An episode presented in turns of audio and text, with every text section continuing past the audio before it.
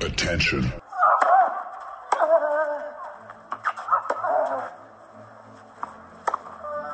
Bitte nehmen Sie schnell Platz, die Spieler sind bereit. Just quiet quickly, please. Für Hallo, da ist der Dominik Diem. Quiet Please, den Tennisnet Podcast. Das verbale Hawkeye für alle Tennisfreunde, denen ein Aufschlag von John Isner nicht schnell genug ist. Hallo, hier ist Roger Fedor. Wie tief ist der Sand in Roland Garros? Hallo, ich bin Julia Görges. Was hätte Dominik Thiem erst mit einer beidhändigen Rückhand anstellen können? Hallo, hier ist die Angie Kerber. Und wer bringt unseren Gästen eigentlich das Handtuch? Also, shh, quiet please. Quiet Please, der Tennisnet Podcast, kommt heute live quasi vom Mercedes Cup in Stuttgart mit einem ganz besonderen Gast. So, also ich stehe hier mit Tommy Haas beim Mercedes Cup in Stuttgart. Äh, schön, schön, dass wir ein paar Minuten Zeit haben. Ich habe vor im Herbst mit Felix Neureuter gesprochen. Felix Neureuter, ich habe ihn gefragt, äh, Felix, äh, da war gerade der Riesentorlauf in Sölden, wenn Marcel Hirscher mitgefahren wäre, wäre er in zweiten Durchgang gekommen. Und der Neureuter sagt zu mir, nein, der hätte sogar gewonnen. Wenn man, Ihnen, wenn man Ihnen auf Instagram zuschaut beim Training, da denkt man sich, naja, wenn Tommy Haas jetzt zurückkommt auf die ATP-Tour hier in Stuttgart spielt, dann wird das gut ausschauen. Wie gut wird es wirklich ausschauen? Ja, vielleicht schaut es ganz gut aus, aber ähm, jetzt nochmal so Best of Three Sets, sage ich mal, zu spielen auf hohem Level, wenn es dann wieder um was geht, man möchte unbedingt gewinnen, dann weiß man nie, wie es natürlich ausgeht. Ich meine, ich habe ja letztes Jahr nochmal die Chance gehabt, bei so einem Einladungsturnier in Berlin mitzuspielen ich habe ja auch nicht mehr so viel Druck und habe ja auch nicht jetzt den Stress, Woche für Woche da irgendwo auf einem Turnier zu sein. Das hat ja auch, das macht ja auch viel, viel aus mental. Und wenn man dann sich einfach mal wieder für so ein, für so ein, ein Event vorbereitet, zwei Wochen vorher und das auch einfach alles nur positiv mitnimmt, dann ist es ein bisschen einfacher und habe da auch wirklich gutes Tennis gespielt. Ich meine, nach wie vor, jeder, der, äh, sag ich mal, sein ganzes Leben lang Tennis spielt oder einen Sport ausübt, kann das natürlich. Das geht ja nicht weg. Aber was macht der Körper? Wie, wie hält man sich fit? Wie, wie läuft es dann, wenn es wirklich drauf ankommt, wenn man auch wieder auf dem Center Court ist und vielleicht vor Publikum spielt? Was ich ja auch immer gerne mochte. Aber, aber klar, es ist, ist ein schönes Kompliment, vielen Dank. Ja. Also ich versuche mich ja nach wie vor einigermaßen fit zu halten und liebe diesen Tennissport, liebe es auch nach wie vor hier Tennis zu spielen. Auch wenn ich jetzt hier am Weißenhof bin, versuche ich jeden Tag mit Michi Behrer, der ja auch hier aus ja, Stuttgart ja. kommt, jeden Tag ein bisschen Bälle zu schlagen wenigstens. Und auch da versuchen wir ein bisschen Ehrgeiz noch rauszuholen. Das macht ja Spaß und äh, leider ist es halt für jeden Sportler irgendwann an der Zeit, ähm, dann leider äh, was anderes zu machen oder einfach aufzuhören. Aber ähm, trotzdem schauen wir gerne und spielen gerne. Haben Sie ausreichend Partner? Cole hat mir gesagt, er wird, wenn er mal aus, wenn er fertig ist mit Tennis, wird er nicht mehr Tennis spielen, weil er keine Partner hat. Aber Sie haben ja, glaube ich, in Los Angeles oder haben Sie ja genug Partner? Ja, oder? kommt auch immer darauf an, auf was für ein Level man spielen will. Ja, also ich, äh, ich habe viele Freunde, die so ein bisschen auch mal College Tennis gespielt haben. Jetzt nicht mal für die für die guten Schulen, sondern auch Division 2 und 3. Aber die sind einfach Tennis besessen und dann, äh, wie gesagt, ist es auch immer wieder diese Ausrede für mich selber. Mensch, die Sonne scheint, lass uns ein bisschen rausgehen, ein bisschen schwitzen. Dann macht man auch wieder ein paar Übungen zwischendurch mit ein bisschen Dehnen, dass der Körper sich einfach nicht, dass er nicht zu steif wird. Äh, ich glaube, jeder Sportler weiß, wie das wie schnell das dann gehen kann auch. Und ähm, ja, wir sind ja, haben ja keine Physios mehr an unserer Seite. Das heißt, irgendwie muss man ja selber was machen, ob es auch ein bisschen Yoga ist oder Pilates, egal was es ist. Man muss ja selber dann auch den Weg finden, wo man sich wohlfühlt. Und da habe ich dann immer eine Abwechslung und ähm, ja, ein paar andere alte Bekannte noch, die früher auch der Tour gespielt haben, die in Los Angeles dann auch äh, wohnen. Oder wenn ich in Florida bin, sage ich mal, gehe ich zur Academy und dann ist da auch mal wieder ein Max Möni oder ein Kenny Shikoi oder wer auch immer, die, die, die neue Generation, die dann auch gerne ein bisschen Tennis spielen wollen oder vielleicht auch mal das ein oder andere äh, hören möchten. Und dann äh, ist es für mich immer eine super Ausrede, ein bisschen bisschen Tennis spielen zu können.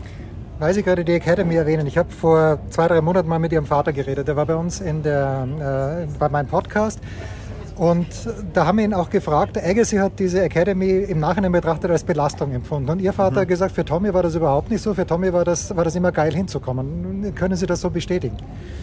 Ja, ich meine, äh, wie gesagt, ich finde es auch ein bisschen schwer nachvollziehbar. Ich kenne André ja auch ganz gut. Ich glaube, ähm, er, er, er setzt das immer so nach, dass er gesagt hat, es war die schlimmste Zeit meines Lebens, obwohl er ja natürlich, sag ich mal, so gelobt worden ist, auch als Jugendlicher, er war einer der besten Spieler. Klar war er mental vielleicht mit vielen anderen Sachen auch beschäftigt und hat versucht herauszufinden, wer er selber ist, schon in frühen Jahren. Und da hat man halt gewisse Regeln, die man halt dann äh, nicht, sag ich mal, hätte machen dürfen. Aber er hat halt dann trotzdem gemacht und hat, kam halt dann ab und zu in die, in die, in die falsche Bahn. Aber ich meine, er hatte auch Nick, der gut auf ihn aufgepasst hat. Und letztendlich wurde dann André auch mit 16, 17 schon Profi. Er war, ich glaube, mit 17, 18 schon mal 4, 5 in der Welt und Finale French Open. Also ich weiß nicht, wie ich ihn das abkaufen soll, weil ich meine, wenn man dann in die Welt reist und äh, bei den großen Turnieren schon im Finale steht und die Chance hat, Grand Slam Turniere zu gewinnen, ähm, ist, das, ist das schwierig, das nachzuvollziehen. Aber klar, jeder hat da seine eigenen Erfahrungen gemacht. Ähm, ich fand es natürlich super damals, weil ich da auch viele, viele äh, Freunde habe, die, die mit denen ich heute noch gut befreundet sind, die ja auch die Ziele nachgegangen sind, Tennisprofi zu werden. Und da ist man ehrgeizig, da, da konkurriert man, da, da pusht man sich gegenseitig. Das ist alles äh, wirklich optimal gelaufen für mich und ja, den Ziel nach, das Ziel nachzugehen, natürlich auch Profi zu werden. Und ich glaube, das war das äh, eben Entscheidende für mich damals. Andre hat 92 in Wimbledon gewonnen, für alle überraschend, wahrscheinlich für ihn selbst auch. Was hat sich denn seitdem im Rasentennis wirklich verändert? Das heißt ja früher mal, konntest du als Thomas Muster auf Rasen nicht gewinnen, weil der Ball nur so hoch gesprungen ist. Ja, ja da ist was dran. Ähm, ich weiß auch noch, damals eben 92, da war ich ja schon so eineinhalb Jahre bei Bolleteri, durfte ja auch ein paar Mal mit André spielen. Ich weiß noch damals die Geschichte, dass André dann auch äh, die meiste Zeit auf, auf Haarplatz, schnelleren Haarplatz trainiert hat und gar nicht viel auf Rasen gespielt hat vor Wimbledon und hat einfach versucht, dann äh, jedes Mal seinen Rhythmus einfach zu finden, ist dann auf dem Rasenplatz raus und hat halt super stark retourniert. Das heißt, er war ja dafür bekannt sowieso als, als ehemaliger Topspieler und, ähm, und konnte dann äh, viel Druck ausüben von der Grundlinie. Und es war so das erste Mal, dass man gesehen hat, okay, weil damals gab es ja wirklich noch nicht so viele Ballwechsel. Es gab ja viel mehr Surfen Volley mit, mit Edberg und Becker und auch Sampras und die, die Aufschläger, Ivanisevic, die, die hatten halt eigentlich immer eine gute Chance, relativ weit zu kommen, haben immer den Tiebreak gesucht oder irgendwie nur das eine Break. Aber dann als Agassi natürlich ähm, mit den Konditionen, wo es noch richtig schnell war, da gewonnen hat, das war natürlich unglaublich. Damit hatte keiner gerechnet, gerade mit seinem Spiel, ähm, dass er da den ersten Grand Slam Sieg holt. Aber auch da, ich meine, ich kann mich auch noch erinnern, ich habe das erste Mal, glaube ich, Wimbledon gespielt, 95 als, als Junior. Und da weiß ich auch noch äh, bei Orangi Park, wo man da meistens trainieren darf, da, wenn man den Ball fünf, sechs Mal hin und her gespielt hat, das war schon eine tolle Rallye. Ja. Also man hat wirklich immer in die Knie gehen müssen und ich meine seinen Schwung ähm, wirklich verkleinern müssen, um halt da irgendwie das Gefühl zu haben, ich kann den Ball hin und her spielen.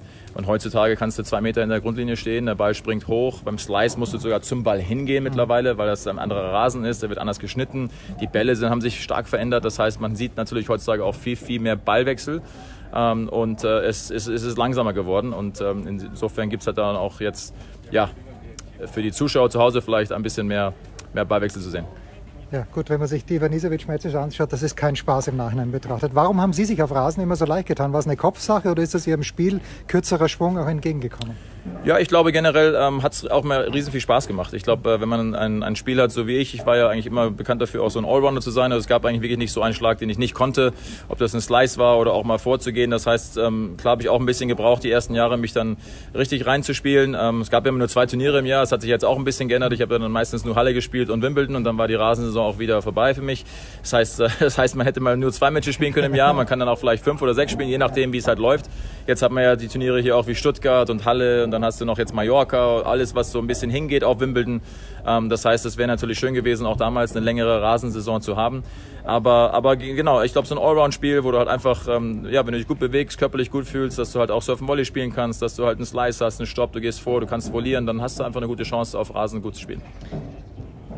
Wie schwer wiegt denn, wir haben gerade Janik Hanfmann gesehen, der natürlich nicht als Favorit hier nach, äh, nach Stuttgart gekommen ist, aber wie, wie schwer war das für Sie als Favorit, als Local Favorite, nach zum Beispiel nach München zu kommen oder nach Halle zu kommen. War das im Nachhinein betrachtet schwierig oder war es ein Ansporn? Wie sind Sie damit umgegangen? Ja, ich glaube, die Zeiten haben sich auch immer so ein bisschen geändert, ne? wie so eine Achterbahnfahrt. Ne? Am Anfang ist natürlich, äh, wenn alles so von, von heute auf morgen passiert, man spielt die Turniere und man hat irgendwie ein unterstützendes Publikum, dann ist man einfach geil, das nimmt man einfach mit und hat dann Erfolg und man nimmt das Publikum mit und die pushen ein. Das ist unglaublich, wenn man halt dann Jahre später wiederkommt und dann hofft man natürlich auch selber und will den, will den Zuschauern was bieten oder will zu Hause gut spielen, dann gibt man ein bisschen mehr Druck aufeinander, dann ist man mal nicht fit oder dann fühlt man sich nicht wohl oder dann ist man in München vielleicht nur bei 6 Grad zu spielen, wo, wo ich dann immer ich Probleme... Mich gegen wo ich, ja, genau, wo ich immer Probleme hatte. Ja, genau, zum Beispiel gegen Klijan war halt so eine Situation, wo, ähm, wo ich wirklich geiles Tennis gespielt habe, bis ins Halbfinale hin und dann über Nacht äh, auf einmal hat man sechs Grad am nächsten Tag und mit meiner doppelten Schulter-OP, mittlerweile ja vier, da konnte ich, kriege ich halt nichts raus aus dem Ball und dann ist man halt schon einfach immer so ein bisschen, äh,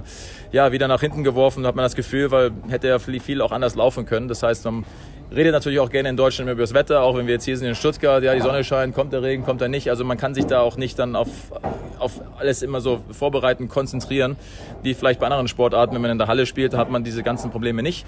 Deswegen vielleicht auch ab und zu kontinuierlich besser gespielt in der Halle. Aber ähm, Im Großen und Ganzen ja, habe ich es hab eigentlich immer genossen, natürlich zu Hause zu spielen. Natürlich ist das Jahr auch verdammt lang. Das heißt, man muss natürlich auch dann versuchen, bei den großen Turnieren sein bestes Tennis zu spielen. Die Turniere in Deutschland war natürlich dann auch in meiner Zeit leider immer der Fall, wo natürlich Stuttgart, das ich gewonnen habe, das Masters-Turnier 2001, das war das letzte Jahr, wo es da war. Das ging dann weg. Ich habe Compa Grand Slam äh, Cup gespielt, Finale gespielt 99, das war das letzte Jahr. Ja, dann habe ich Hamburg gespielt, eigentlich auch immer ganz gerne und gut. Dann wurde das von einem Tausender auf einen 500er, auch im anderen äh, Datum, nicht mehr im Mai, sondern im Juli, was nicht gut war für mich. Das heißt, auch viel Pech gehabt, sage ich mal, was das angeht. Aber trotzdem alle Turniere äh, bis ins Finale geschafft in Deutschland, äh, viele davon gewinnen können. Also Wien recht gewonnen. zufrieden. Da ist ein kleiner Österreicher in Ihnen. Ja. Wien, Wien auch immer eigentlich ganz gerne gespielt natürlich auch. Es gibt natürlich immer wieder Turniere, auch wo sich dann die Spieler wohler fühlen als, als andere Plätze. Auch gerade die Deutschen natürlich, die kommen natürlich gerne nach Stuttgart, kommen natürlich gerne nach Halle, wollen in München spielen, die wollen ja auch, nach, ja, auch die deutschsprachigen Turniere spielen. Da fühlt man sich einfach wohl daheim und ähm, dann, dann, dann ist auch schon vieles äh, einfacher.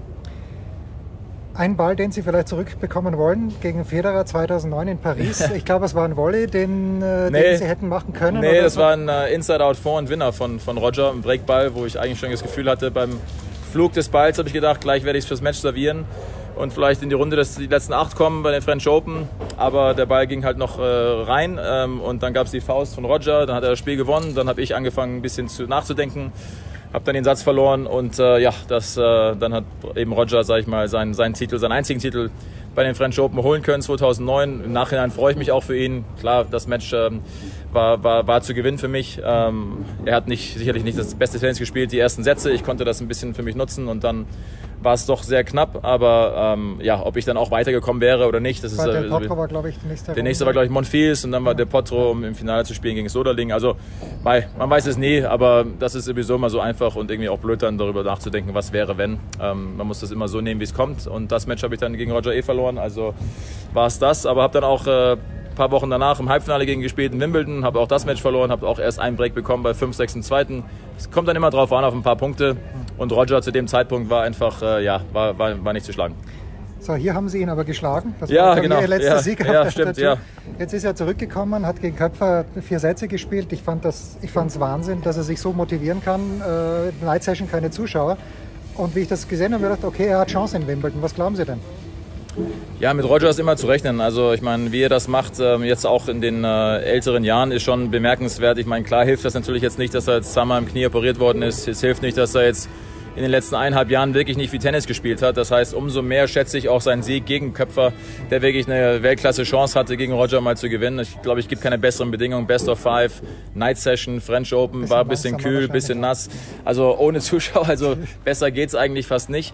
Ähm, und hat man auch gesehen, hat er wirklich Chancen gehabt, das Match zu gewinnen. Ähm, und äh, Roger hat man gesehen, dass er wahrscheinlich tief im Inneren gesagt hat, nee, ich versuche alles, was ich kann, ähm, um dieses Match zu gewinnen. Auch wenn er schon wusste, dass er vielleicht danach ein bisschen angeschlagen sein könnte.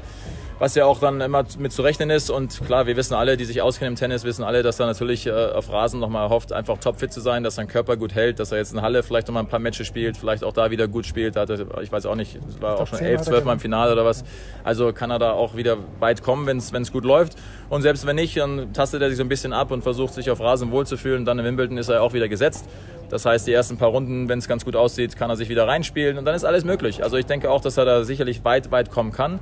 Ist er, mein, ist er mein Favorit zu gewinnen? Wahrscheinlich nicht, aber einer von den Favoriten auf jeden Fall. Und ähm, das weiß er auch selber. Ich meine, das Tennisspielen verlernt man nicht. Ähm, das Selbstvertrauen von den Schlägen her wird er nicht verloren haben. Er muss sich körperlich wohlfühlen. Er weiß auch, wie wichtig es ist, dass er sich gut bewegt. Ich meine, es gibt wenige, die sich so so bewegen wie er von der Beinarbeit. Es wird auch da oft nicht wirklich genug äh, drauf, ähm, äh, ja, gibt es auch oft nicht genug Anerkennung, wenn man sich jetzt hier die Matches auch so anschaut, wie manche Leute sich bewegen oder wie fit sie wirklich sind. Roger ist topfit, der bewegt sich unglaublich und deswegen kann man auch so ein solches Tennis spielen. Weil Wenn man immer gut zum Ball steht und die Entscheidung treffen kann selber, was man mit dem Ball machen will, dann macht man auch das Leben auch sich äh, viel einfacher. Ein aktuelles Wort noch bitte zu Alexander Zverev, der das Halbfinale erreicht hat, erstmals in Roland Garros äh, mit einer Auslosung, die, die günstig war oder darf er das gar nicht sagen? Ja, hat er sich ja erstens auch verdient. Ich Genau, meine, es ist ja nicht äh, kein Vorwurf an ihn, weil er- er war ja da, hat Nein, seine klar. Matches gewonnen. Nee, genau. Und ich meine, hätte ja auch einiges in der ersten Runde schon passieren können. Ich meine, 0 zu 2 Sätze gegen Otte. Ich meine, man wusste, dass, äh, dass Otte wahrscheinlich dann irgendwann mal ein bisschen müde wird und auch nervös und vielleicht drüber nachdenkt, ich könnte jetzt hier den Sascha schlagen, äh, French Open, nachdem er ja auch durch die Quali gekommen ist. Aber da hat man auch wieder gesehen, dass er sich da einfach voll konzentriert und voll da ist und einfach sich dann gar nicht in eine äh, kritische Situation reinbringen lässt. Und äh, ich muss sagen, seitdem ich ihn spielen habe sehen gegen auch dann äh, Nishikori, ähm, strahlt er irgendeine Selbstsicherheit aus. Ja? Also der ist äh, topfit gerade, sieht so aus. Der, Der weiß genau, was er, was er machen möchte macht wenig, wenig leichte Fehler, schlägt gut auf. Wenn der erste Aufschlag kommt, ist er immer automatisch gleich irgendwie auch am, am, am Druck machen. Die Rückhand ist, ist, ist, ist sagenhaft ja, und die Schläge sind sehr, sehr druckvoll. Das heißt, er hat alles richtig gemacht. Sicherlich von der Auslosung her jetzt keinen Top-Spieler gehabt noch, aber selbst da musste, wie gesagt, auch selber mit dem Druck umgehen, zu wissen, ich bin sowieso Favorit und muss das gewinnen und dann so locker das runterzuspielen gegen Nishikori, jetzt gegen äh, Fokina. Sieht sehr gut aus. Also ich glaube, da ist alles drin. Da ist wirklich alles drin. Also ich glaube auch gegen Tsitsipas ist jetzt der erste gute Test. Aber auch da sehe ich ihn so ein bisschen als Favorit, ein paar Prozentzahlen, obwohl Tsitsipas natürlich auch der erste Spieler ist jetzt, der ein Allround-Spiel hat, der mal einen Slice reinbringt, mal hohe Bälle spielt, mal einen Stopp, der mal vorkommt. Das heißt, das sieht man mal ein bisschen das erste Mal, Selbstvertrauen wie, hat. ja, Der- der ja, glaubt, das auch, gewinnen kann. das auch. Ähm, aber die haben zuletzt gespielt, glaube ich, äh, in Acapulco. Da hat äh, Zverev gewonnen auf Hartplatz, anderes Match. Aber die beiden, die wollen sich auch nichts geben. Also ähm, das ist jetzt so mal der erste große Test. Aber es ist ein völliges offenes Match, würde ich sagen. Ähm, mit ein bisschen Vorteil vielleicht jetzt in meinen Augen für, für Zverev. Aber ähm, Tsitsipas, wie gesagt, ich glaube, wenn er sein bestes Tennis spielt ähm, und sein Allround-Spiel bringt, dann wird man auch sehen, dann wird man auch sehen, genau wie, wie, wie Sascha darauf reagiert. Und jetzt wirklich abschließend. Sie sind hier mit dem BNB Paribas Open T-Shirt. Ich habe mich im letzten Jahr schon gefragt, gäbe es eine Möglichkeit, das wurde auch diskutiert, das Turnier im letzten Jahr schon in den Herbst zu verschieben. Warum, warum war das überhaupt jemals am Tableau? Wurde darüber nachgedacht? Ja, letztes Jahr war natürlich unmöglich darüber nachzudenken, weil wir gar nicht wussten, in welcher Situation wir sind. Wir waren ja das erste große Sporting-Event überhaupt, dass, ähm, dass, ähm, dass dann, ähm, sage ich mal, dass das Turnier in dem Fall gecancelt worden ist. Es gab ja noch danach äh, NBA-Spiele, Hockey hat noch gespielt mit Publikum zwei, drei, vier Tage danach. Miami hat ja noch gesagt, ja, wir werden auf jeden Fall unser Turnier durchsetzen und wir haben schon gedacht, oh Gott, ich weiß nicht, wir haben ja natürlich auch Top-Ärzte schon die ganze Zeit am Telefon gehabt für die Woche auf, auf dem Weg zum, zu, zu unserem Turnier und haben halt dann auch schon ein paar Sachen, äh, glaube ich, eher erfahren als andere vielleicht. Und wir haben dann gesagt, es macht gar keinen Sinn, äh, vielleicht anzufangen. Hat auch keinen Sinn gemacht, in dem Zeitpunkt vielleicht äh, das alles abzuschirmen, dass es ohne Zuschauer geht. Es ging einfach nicht mehr. Wir mussten das einfach canceln. War im Nachhinein natürlich auch der, der richtige Weg, äh, der richtige Schritt, gar keine Frage, was dann natürlich erstmal los war, auch weltweit. Hat ja jeder selber dann leider mitbekommen und ähm, ja, wir haben dann auch eben einfach abgewartet. Wir haben ja auch gedacht, okay, warten wir das Jahr jetzt mal ab, schauen mal, wie es weitergeht. War ja natürlich äh, nicht optimal für viele, für, für, für lange, lange Zeit. Ähm, und wie dann Dezember, Januar ähm, natürlich auf dem Weg schon wieder kam, haben wir auch gesehen, wie die ATP und die WTA vorgeht mit irgendwelchen Turnieren, dass die veranstaltet worden sind, äh, Bubble etc. und was nicht alles dazugehört.